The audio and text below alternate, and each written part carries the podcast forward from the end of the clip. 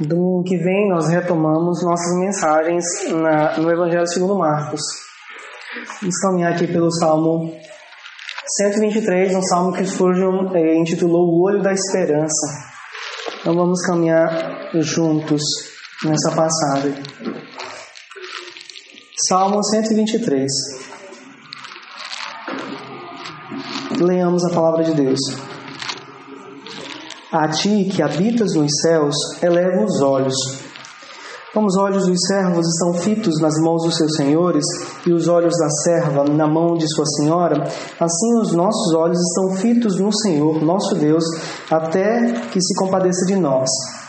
Tem misericórdia de nós, Senhor, tem misericórdia, pois estamos sobremodo fartos de desprezo. A nossa alma está saturada do escárnio dos que estão à sua vontade e do desprezo dos soberbos. Vamos orar mais uma vez? Senhor, lemos Sua palavra agora. Ajuda-nos.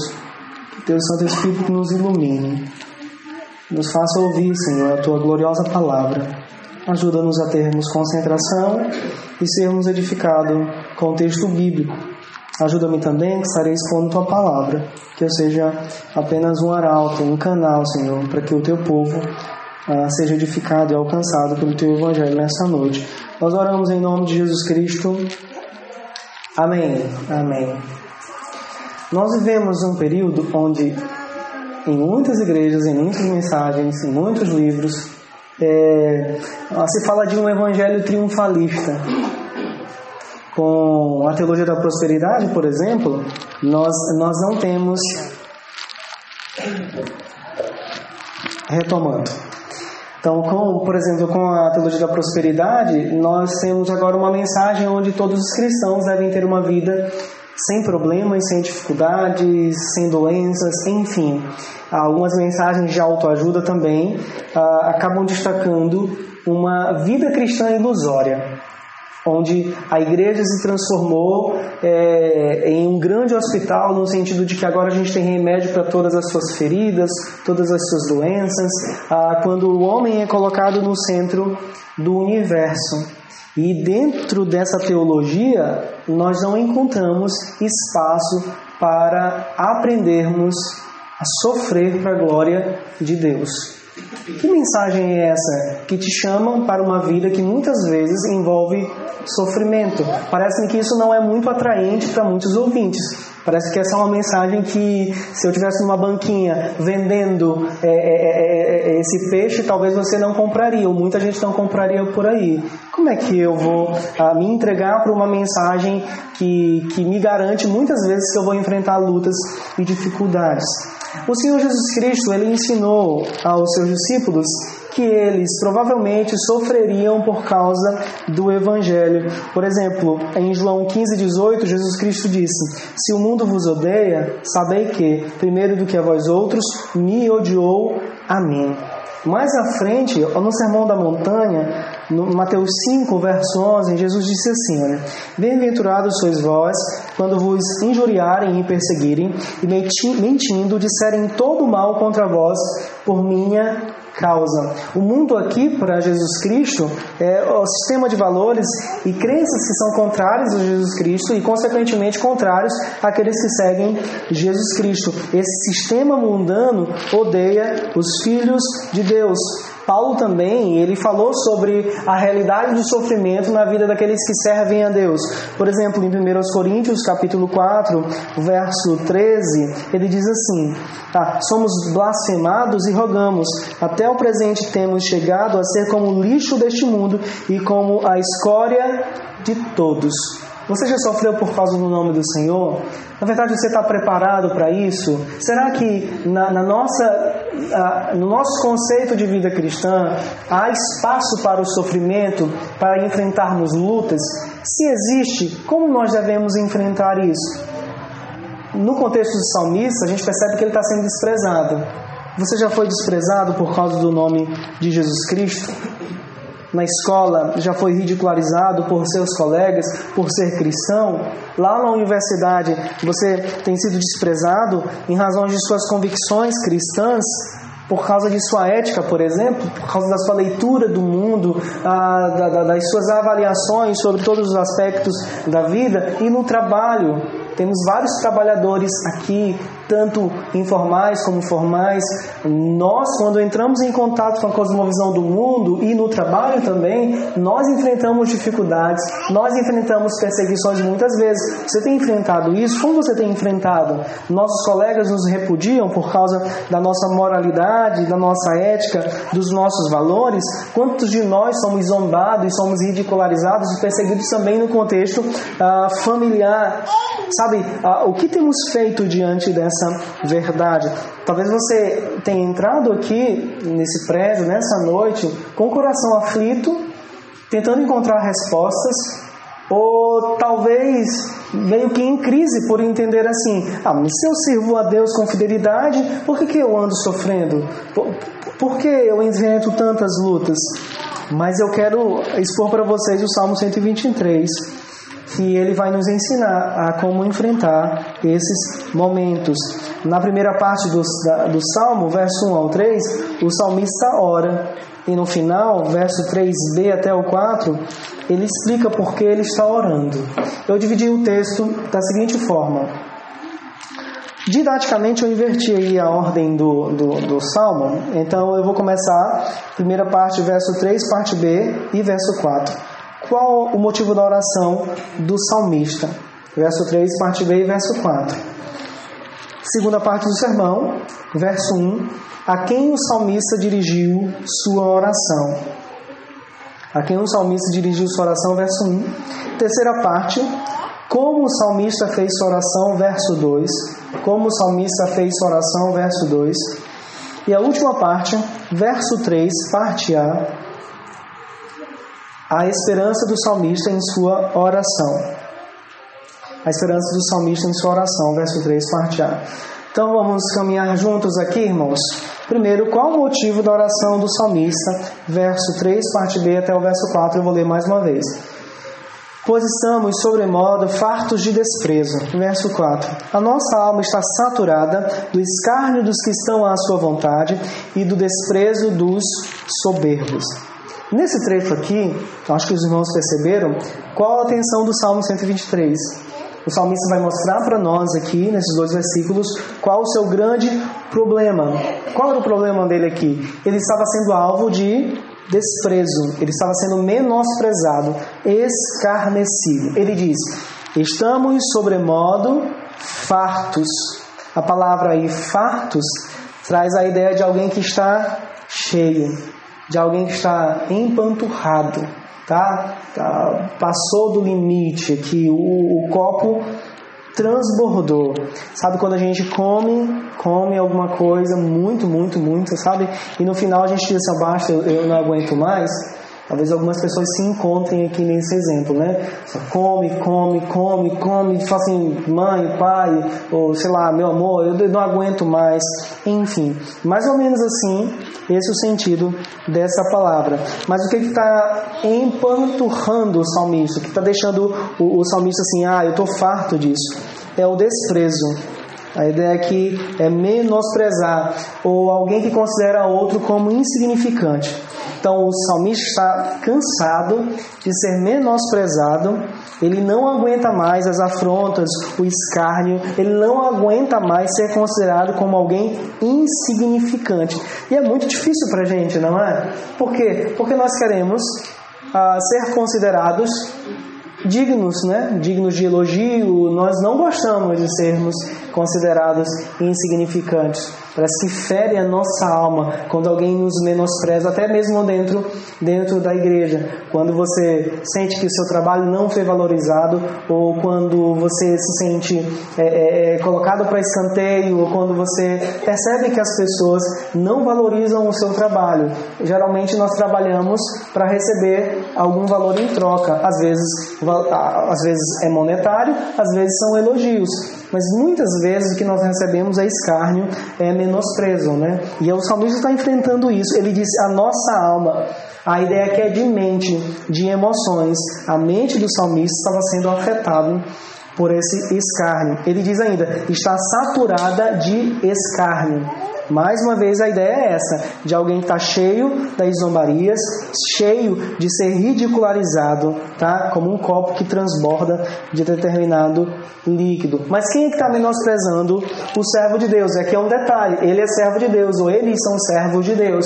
São essas pessoas, ou essa pessoa que está enfrentando essas lutas, que está sendo escarnecido, que está sendo ah, declarado como alguém insignificante. E ele diz: dos que estão à sua vontade.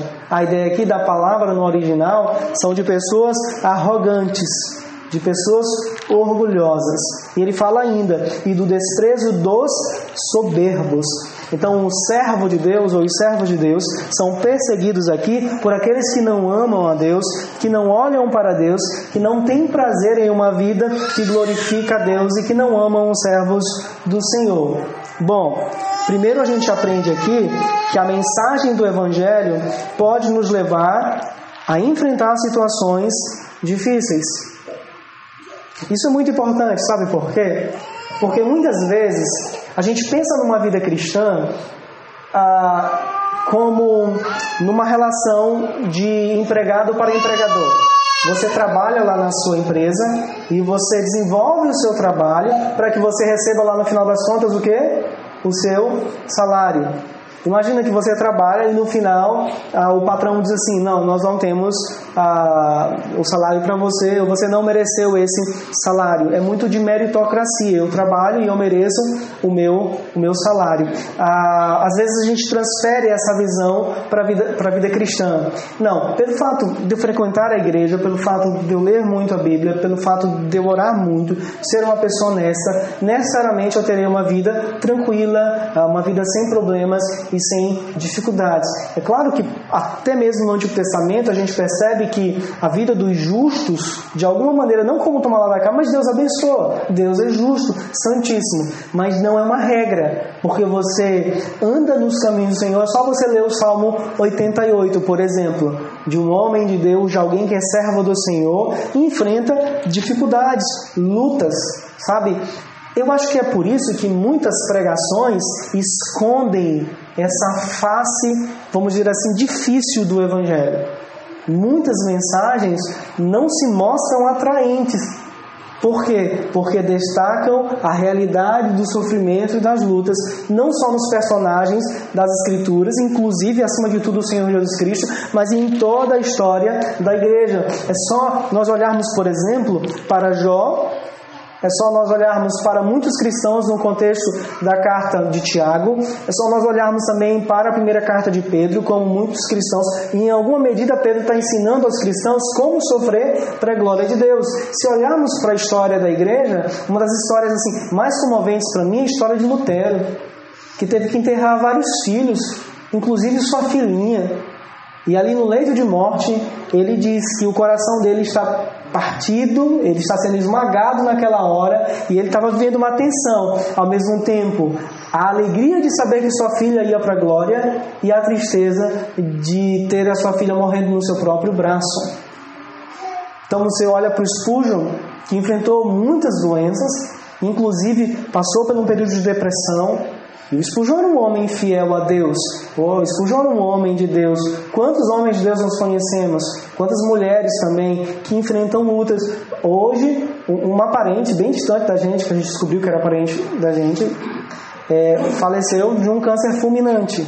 Então, era serva de Deus, servia na obra, mas morreu. Então, a, a, mensagem do Evangelho pode nos levar, nos levar a enfrentar situações desconfortantes, não só na área de, de doenças, enfim, mas o nosso conflito. Quando a gente entra em contato com o mundo, ah, muitas vezes nós vamos sofrer as consequências. Nós vamos sofrer as consequências porque nossa visão sobre casamento, sobre política, sobre vários aspectos da vida se mostra o contrário à, à visão do mundo caído. E por isso nós enfrentamos lutas e dificuldades. Então fiquem atentos, porque o fato de ah, crermos no Evangelho e de vivermos para a glória de Deus não é um bilhete para você andar no parque de diversões do mundo. A, cruz pesa, o caminho é estreito. Eu gosto muito da frase do, do Francis Schaeffer, que repito assim várias vezes, é que ainda há farpas na cruz do cristão. Então dói, o caminho é difícil, não, não, é, não é tão aberto. Claro que a gente não faz uma apologia, a gente não está aqui é, convidando todo mundo, não que a gente tenha prazer no, no, no, sofrimento, mas nós temos prazer em Deus que nos sustenta em meio ao sofrimento, às dificuldades. E outra coisa, é, eu não estou falando, como Pedro nos ensinou também, que qualquer sofrimento é, glorifica a Deus. Existem pessoas que sofrem por causa dos seus pecados. Existem pessoas que sofrem por causa da sua desobediência. Impenitentes, que, que, que não servem a Deus, que não servem, a, que não honram a palavra de Deus. Não é esse sofrimento que honra o Senhor. O sofrimento aqui, aqui é aquele advindo de uma fidelidade à palavra de Deus, ao Santo Evangelho. Outra coisa que a gente aprende aqui e que é muito importante para você e para mim, muito importante. Por quê? Porque muitas vezes a gente quer passar uma imagem de super-homem, sabe? De, de, de, de, de super-heróis. Irmãos, não é incorreto reconhecer nossos limites diante de Deus. O salmista está dizendo assim: Senhor, eu estou farto, não aguento mais, está muito difícil para mim, me ajuda. O caminho a seguir nunca é aquele caminho das aparências.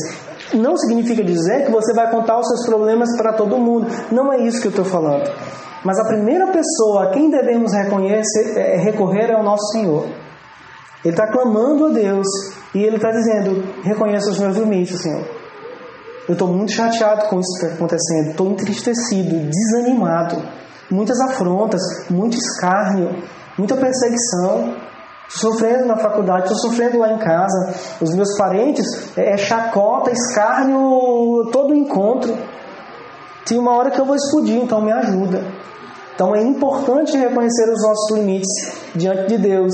E aí abre-se um leque de situações onde você e eu precisamos reconhecer diante de Deus as nossas limitações.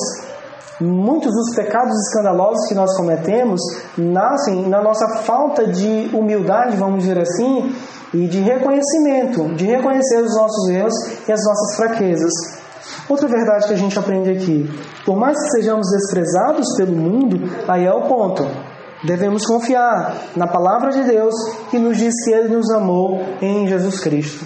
Porque Deus nos amou de tal maneira que entregou o seu único filho, para que todo aquele que nele crê não pereça, mas tenha a vida eterna. João diz: Vede quão grande o amor que o Pai nos tem concedido, de sermos chamados seus filhos. Nós somos amados por Deus. Quem atribui valor a nós não é a sociedade, irmãos, é a obra de Jesus Cristo. Por mais que digam que você está perdendo tempo, ah, chegam para o jovem que, que ética sexual é essa sua, você está perdendo tempo. Ou chega para o funcionário cristão e diz assim: ah, você é um, um besta, que você não está participando dessa, de, de, de, desse nosso, ah, dessa nova, nova ideia. A gente está ganhando dinheiro, burlando uma lei, mas a gente está ganhando dinheiro. Então nós somos afrontados, confrontados todos os dias. Ou quando alguém diz que nós não valemos nada porque somos cristãos, parece que aqui no Brasil isso não tem tanto significado para muitas pessoas.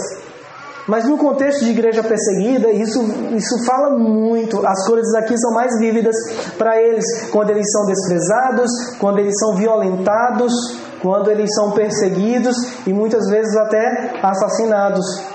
Então, irmãos, e, e, isso vale muito para a gente. Porque muitas vezes nós estamos na igreja e caminhando com Cristo, por assim dizer, e ao mesmo tempo nós queremos Cristo e mais os elogios do mundo. A gente quer Cristo e quer mais os valores que o mundo atribui a nós. Mas quem nos dá valor, quem nos faz valorosos, vamos dizer assim, é a obra do Senhor Jesus Cristo. Então, por mais que você seja desprezado por causa do nome de Jesus Cristo, Deus nos ama. Deus não nos prometeu vida boa, né? Jó disse: Eu sei que o meu redentor ele vive. Paulo disse: Eu sei que a coroa da justiça me aguarda. Enfim, são certezas. Nós somos guiados por certezas, não por aquilo que vemos, mas por aquilo que, que cremos.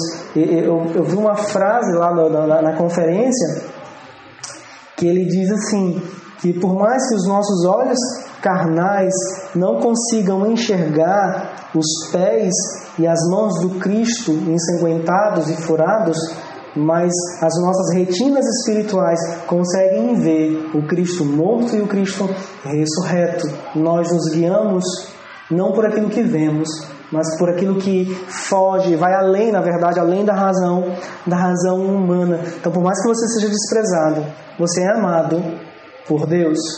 Porque na sociedade caída, mamãe sempre diz, dizia assim: você só vale o que você o que você tem. E aí talvez você não tenha nada aos olhos da sociedade, mas você é amado por Deus em Cristo Jesus. O outro ponto aqui do sermão. Então o salmista, ele no primeiro momento, ele vai mostrar o motivo da sua oração. Qual motivo, irmãos? Ele estava sendo desprezado, escarnecido.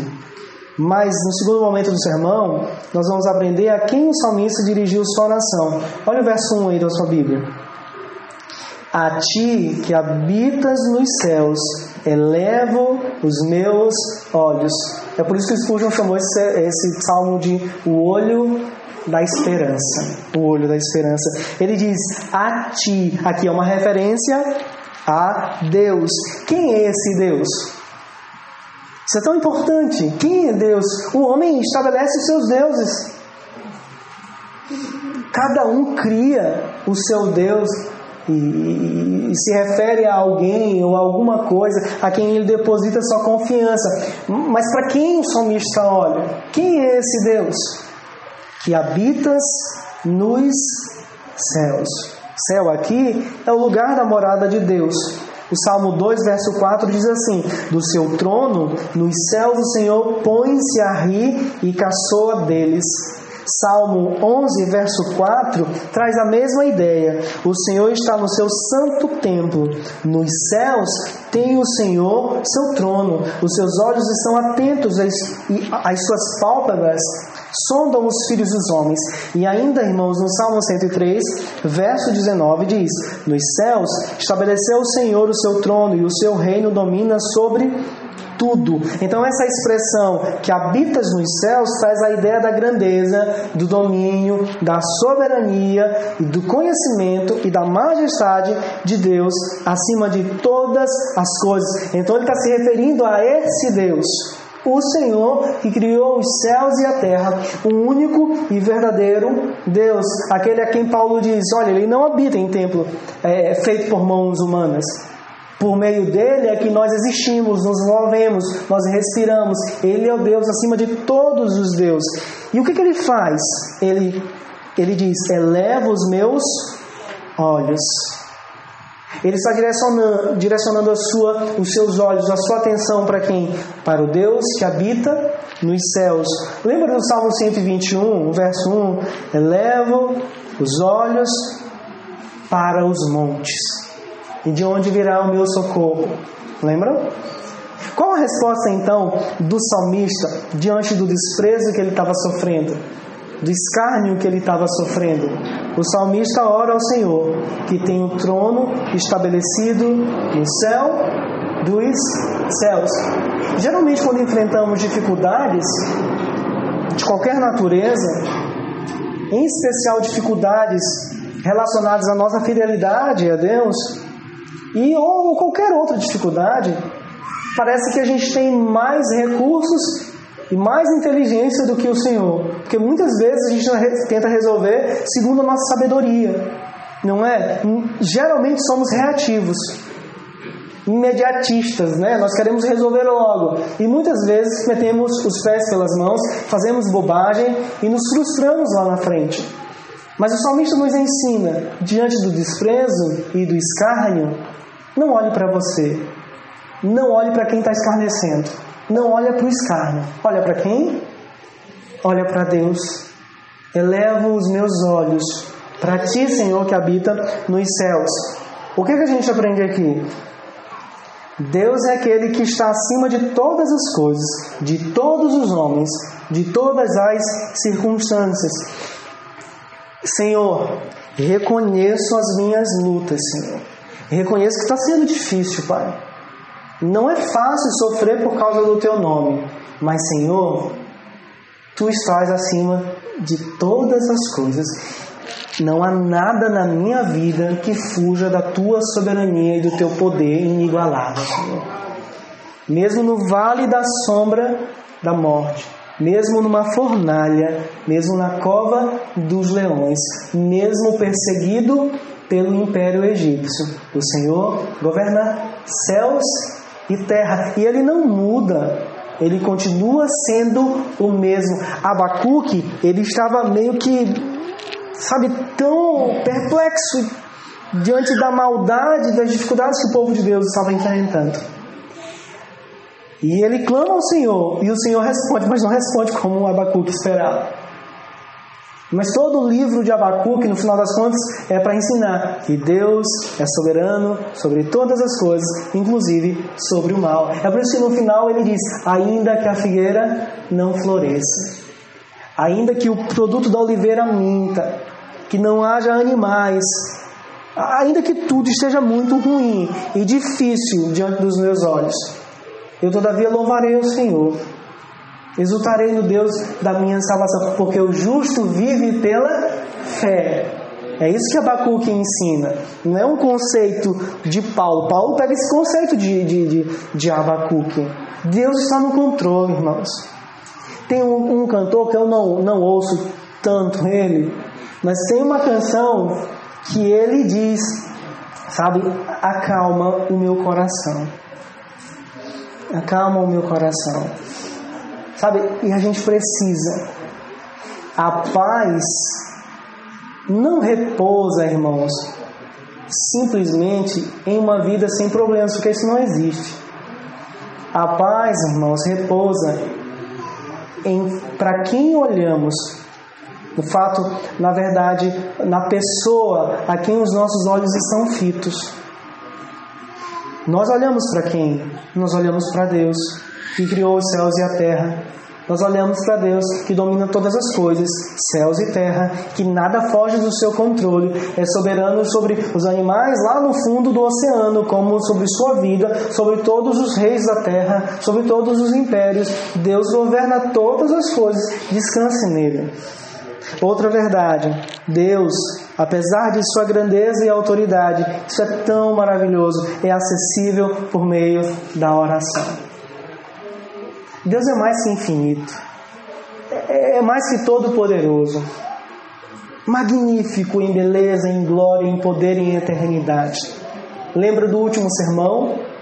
Assim coloca mil mundos, mil universos, com todas as belezas. Junte todos esses universos em um só. É maravilhoso, não é? Seria estupendo, mas nada se compara ao nosso Deus. Mas apesar da sua autoridade e glória, da sua majestade, ele é acessível a mim e a você. Aquele que conta cada fio de cabelo da sua cabeça, que alimenta os pardais, aquele que determinou a separação de água e terra, aquele que estabeleceu ah, todas as galáxias, estabeleceu o Sol, o planeta Terra, enfim, todas as coisas. De um lado, ele é ele está completamente distante de nós, mas do outro lado, a partir da obra de Jesus Cristo, no poder do Espírito Santo, lá no nosso quarto, na sua sala, sem pompas, sem liturgias, sem mérito algum, nós podemos falar com Ele. E Ele nos ouve. Que magnífico saber que Deus nos ouve. Que, que maravilhoso é saber que Deus é acessível. E muitas vezes nós perdemos, perdemos os benefícios desse meio de graça que é a oração. Muitos de nós, irmãos, não temos uma vida de oração durante a semana. Para vergonha nossa. Muitos de nós somos anões no que diz respeito à oração, se comparado a homens que vieram antes de nós. Falo isso não para nossa vergonha, mas para o nosso despertamento. Precisamos de oração, esses grandes homens de Deus, como o Edwards, o Spurgeon, o Whitefield, tinham algo em comum, entre outras coisas, mas uma, uma coisa que eu quero destacar: vida de oração. Vida de oração. Sabe, nós precisamos clamar a Deus. Tiago ensina isso. Nós devemos ter alegria em passar pelas provações que Deus estabelece em nossas vidas. Por quê? Porque isso traz maturidade. Mas é difícil enfrentar a provação com alegria. entendendo que isso traz maturidade. Mas ele diz assim: se você precisa dessa alegria para enfrentar corretamente as provações, o que, que ele diz? Peça a Deus. E Deus é generoso, misericordioso, e Ele nos fortalece, Ele nos mantém firmes no meio da prova, glorificando a Ele. Ele é acessível a mim e a você. Sabe, você está precisando de respostas, de direcionamento? Ore na sua casa, junto com seu cônjuge, na igreja. Ao invés de reunir apenas para brincar, apenas para fazer outras coisas, reúne para orar. Vida de oração. E isso é, muito próprio para a gente, é, é, muito é necessário para cada um de nós dessa congregação. Precisamos ser um povo que, que ora. Então, quando oprimidos, nós devemos orar. Outra aplicação, quando oprimidos, devemos orar. Não revidar. Não dar na mesma moeda. Não brigar, não bater. Mas orar. Ah, porque ele me falou isso, porque ah, ele disse aquilo, eu, eu, eu, vou, eu, vou, eu vou falar, eu vou, eu vou retribuir mesmo, ele merece. Ele que errou, mesmo que o outro erre, mesmo que o outro te persiga, ore. A gente precisa orar. Cláudia estava assistindo uma, uma série, eu não tenho tanta paciência e concentração para esses seriados, mas era sobre a rainha da Inglaterra, né? E ela falou, ela falou, vou assistir, eu estava aqui deitada.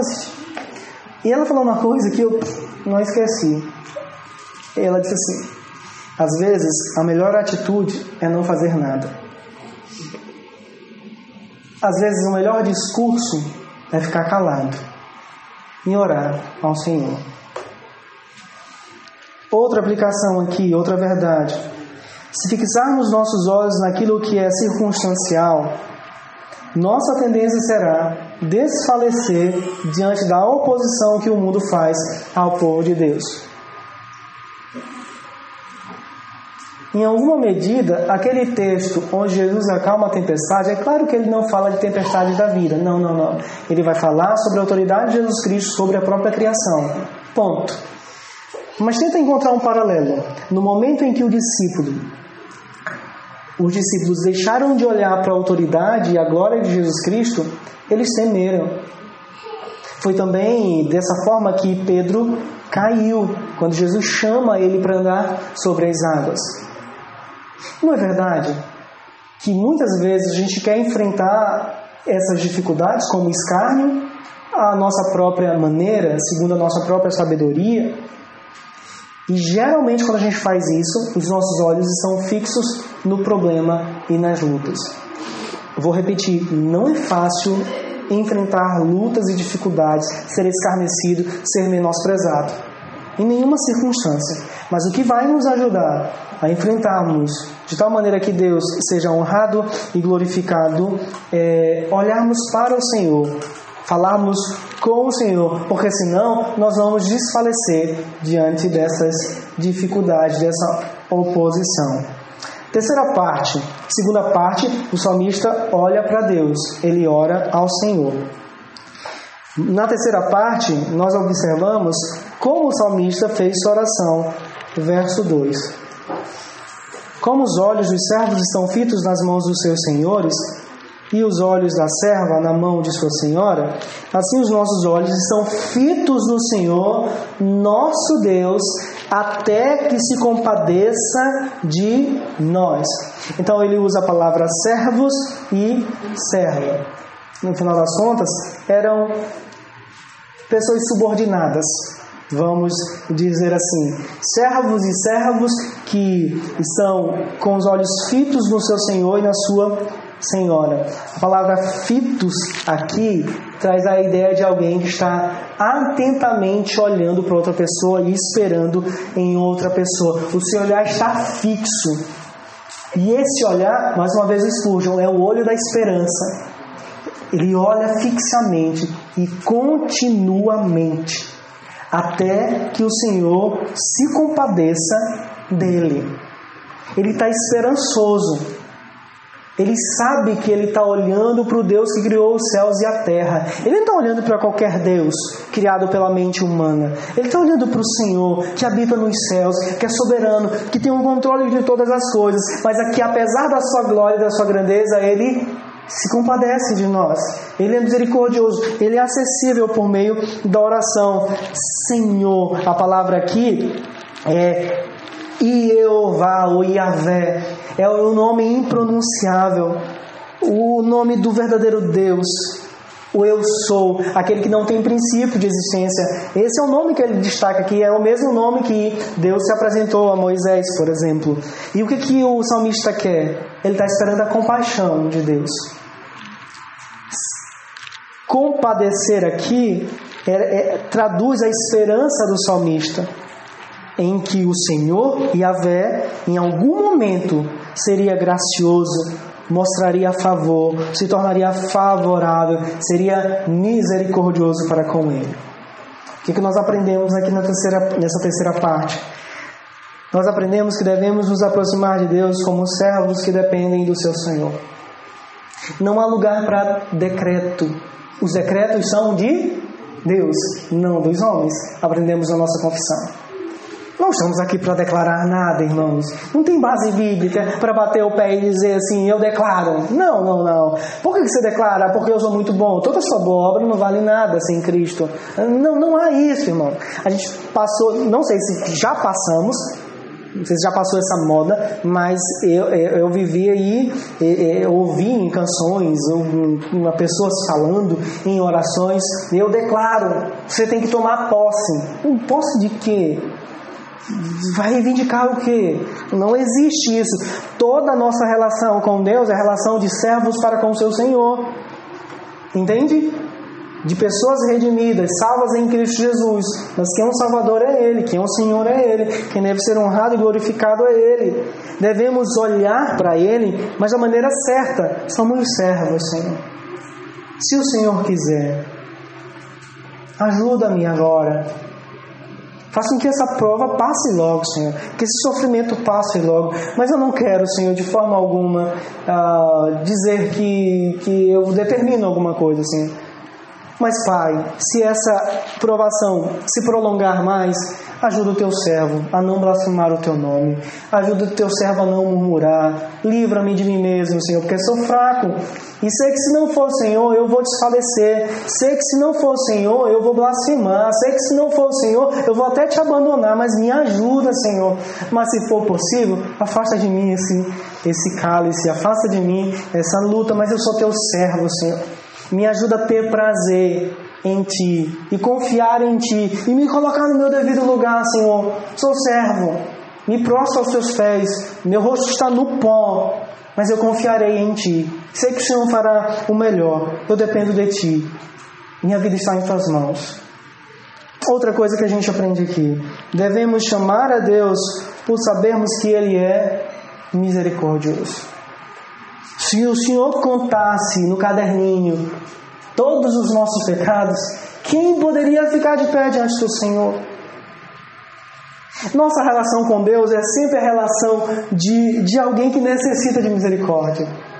Sempre, irmãos, sempre, irmãos. Mas a nossa relação com Deus é sempre uma relação de confiança. Sabe qual é a confiança? Que Deus vai ser misericordioso para comigo, para com você. E a misericórdia dele não tem fim.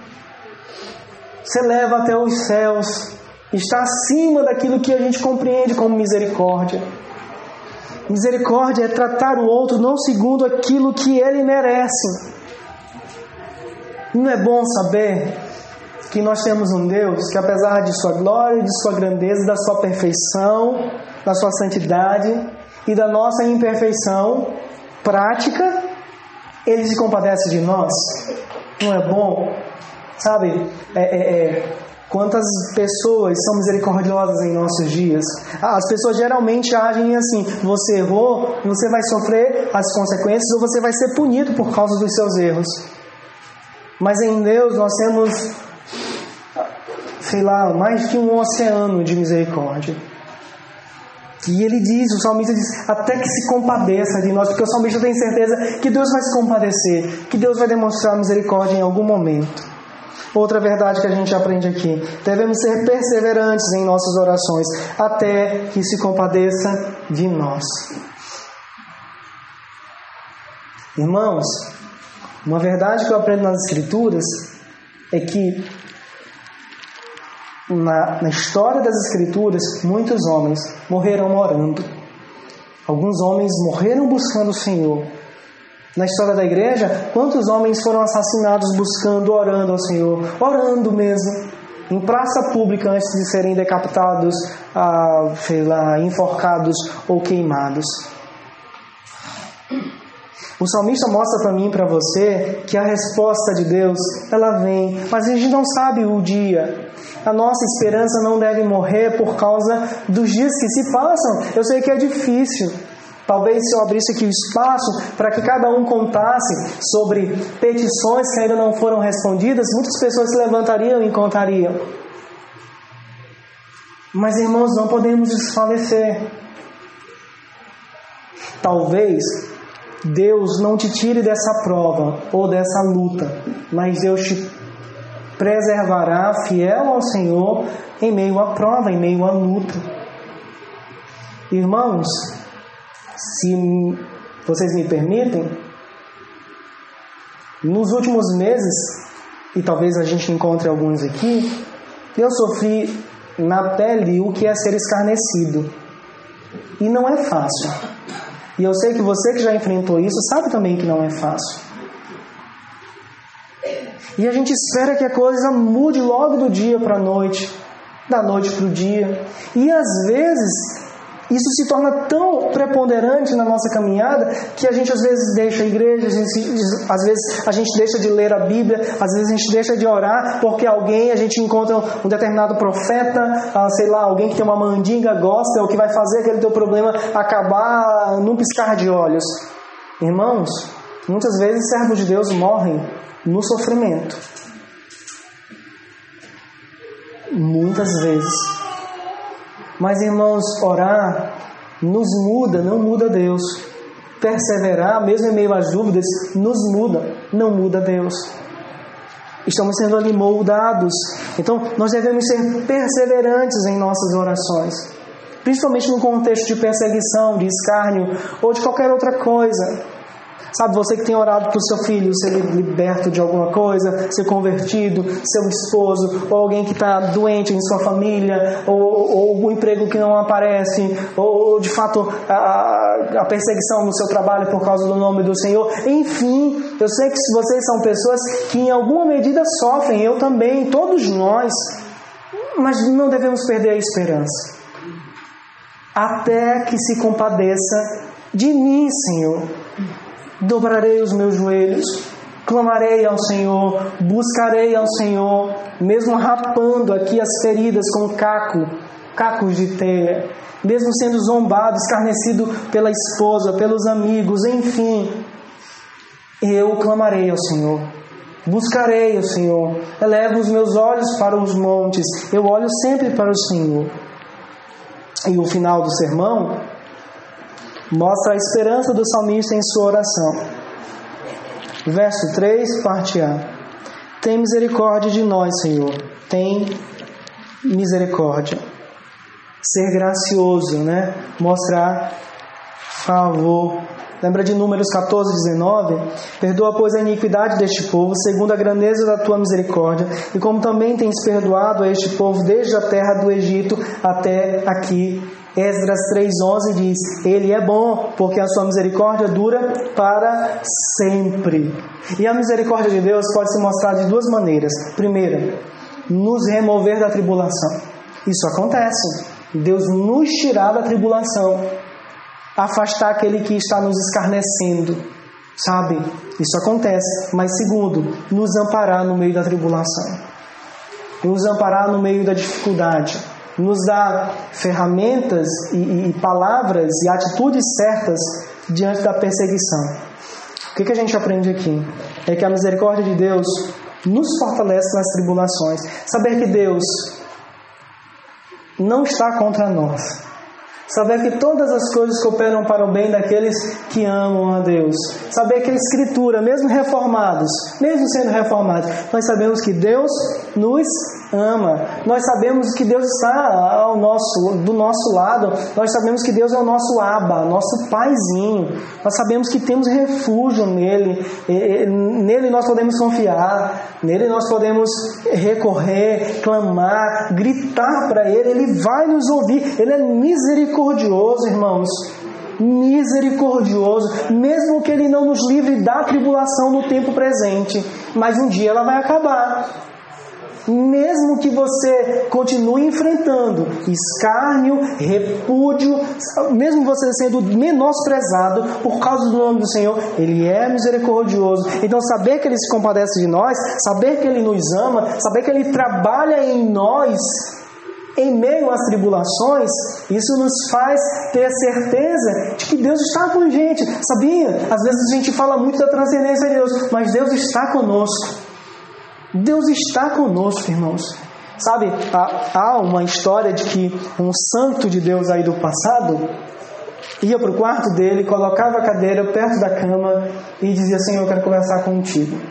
Muitas, muita gente vai dizer assim: Não, isso aí é uma coisa meio absurda. E será, irmãos?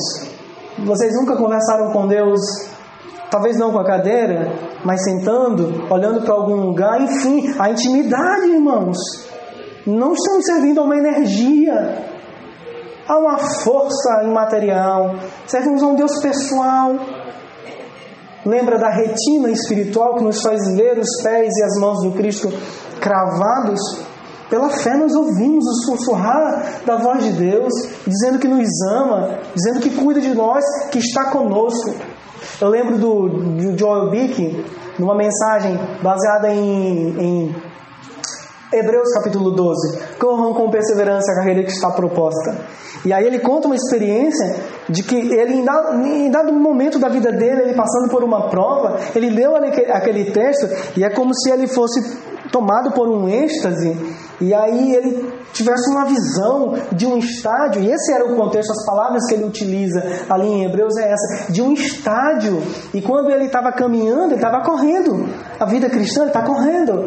E ele olhava para as arquibancadas e de um lado ele, ele olhava Noé, ele olhava Abraão, olhava Isaac, olhava Paulo, sabe, Pedro. Quando ele queria desfalecer, era como se esses homens de Deus, as mulheres de Deus, nas arquibancadas dissessem: Vamos lá, eu consegui, você vai conseguir. O Senhor está com você. O Evangelho vai te santificar, vai te fazer perseverar. Irmãos, esse Evangelho é palpável pela fé. Deus é misericordioso, Ele não vai nos deixar desamparado, mesmo no mais profundo das tristezas e das lutas que a gente possa enfrentar. O Senhor está conosco, a misericórdia de Deus vai nos fortalecer em meio às tribulações. Outra verdade, não podemos permitir que as lutas enfrentadas nos façam duvidar da misericórdia de Deus. Esse é outro grande problema que a gente enfrenta. Porque a gente mede o amor de Deus com, com uma vida sem problemas. É claro, irmãos, existem coisas boas nessa terra. Vou chamar aqui de bênçãos materiais, claro. Um bom emprego, saúde, sabe, momentos de lazer, ah, viagens, existem, claro. Isso nos alcança. Mas, irmãos, a vida cristã não se resume a isso. Fidelidade a Deus não é uma, sei lá, uma senha mágica que você vai ter tudo muito bom e muito legal agora. Às vezes é o contrário. Mas sabe, Deus é misericordioso, Ele nos ama, nós fazemos parte dos propósitos eternos do Senhor. Isso nos garante é, é, é, é fidelidade a Deus, ou isso nos, nos fortalece ah, em sermos fiéis ao Senhor. Eu quero encerrar esse sermão sem explicar, sabe? Só falar algumas coisas que eu anotei. E eu queria que você levasse isso no seu coração, na sua mente. Primeiro, é bom ter alguém a quem levantar os olhos. É bom saber que Deus está no seu trono, mas que nós podemos olhar acima das lutas, por mais que a água esteja bem aqui. A gente olha para o Senhor e diz: Ele está comigo. Sabe, pela fé você percebe que Deus está te olhando e você está olhando para Ele. A coisa está difícil, mas temos esse olho da esperança. O Senhor contempla os bons e os ímpios. E ele sabe quem são os seus. E ele está conosco. Outra coisa, devemos ser gratos a Deus por termos olhos espirituais. Que gratidão deve brotar em nossos corações agora. Ah, Senhor, obrigado. Muito obrigado. Porque conseguimos enxergar aquilo que o homem natural não consegue enxergar. O homem natural só consegue enxergar no meio das lutas, as lutas e nós conseguimos enxergar a misericórdia, o amor, o cuidado, o trabalhar de Deus. Sabe, quando você vai para um velório cristão, eu lembro do, do, do velório da Isabela, que foi muito difícil, mas muito difícil para mim. E quando a gente chegou naquele, naquele cemitério, e que a gente começou a cantar, como foi no, no, no, no enterro lá do Senhor Valbran, e quantos outros santos de Deus morreram, e aí o ímpio pergunta: Mas que absurdo é esse? Vocês estão cantando? É porque nós temos olhos espirituais. Nós conseguimos enxergar além desse caixão, além desse, desse buraco aí, dessa terra. Nós conseguimos enxergar. Nós enxergamos a ressurreição. Nós enxergamos a volta de Jesus Cristo. Outra verdade que a gente aprende aqui é que a gente deve olhar para Deus continuamente. Nunca perca de vista o Senhor. Não olhes para si, para as circunstâncias. Olhe sempre para Deus. Um dos maiores perigos quando enfrentamos o desprezo é a amargura. Tem que se libertar da amargura. E aqui eu não tenho caminhos psicológicos para você. Mas algo que eu aprendo no Salmo é: a amargura começa a ser dissipada quando a gente olha mais para Deus, mais para Deus, mais para Deus, mais para Deus. Ah, quando você olha para as pessoas, as pessoas não me valorizam, as pessoas me perseguem muito, as pessoas são muito duras comigo. Ou quando você olha para você mesmo, ah, mas eu sou uma pessoa tão legal, eu sou uma pessoa tão bacana, eu preciso, eu merecia ser, ser, ser tratada de, de, de uma maneira melhor. Não, não, não, não, isso vai gerar amargura, vitimismo em você, sabe? E você vai virar o centro do mundo e, e, e o mundo não é um parque de diversões, o mundo não é um jardim de infância, o mundo é para homens e mulheres. E que nós vamos enfrentar dificuldades. Olhem para Deus.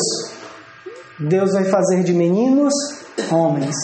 Homens que sabem enfrentar suas lutas e suas dificuldades. Outra coisa aqui, irmãos, a oposição contra o povo de Deus é, no final das contas, contra o próprio Deus.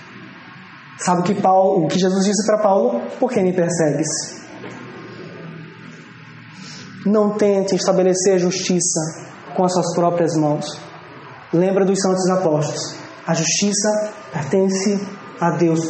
Todos aqueles que escarnecem do povo de Deus, escarnecem em última análise de Deus. Todos os homens que perseguem, que matam, que colocam servos de Deus em sofrimentos terríveis, o Senhor voltará um dia e será justo juiz.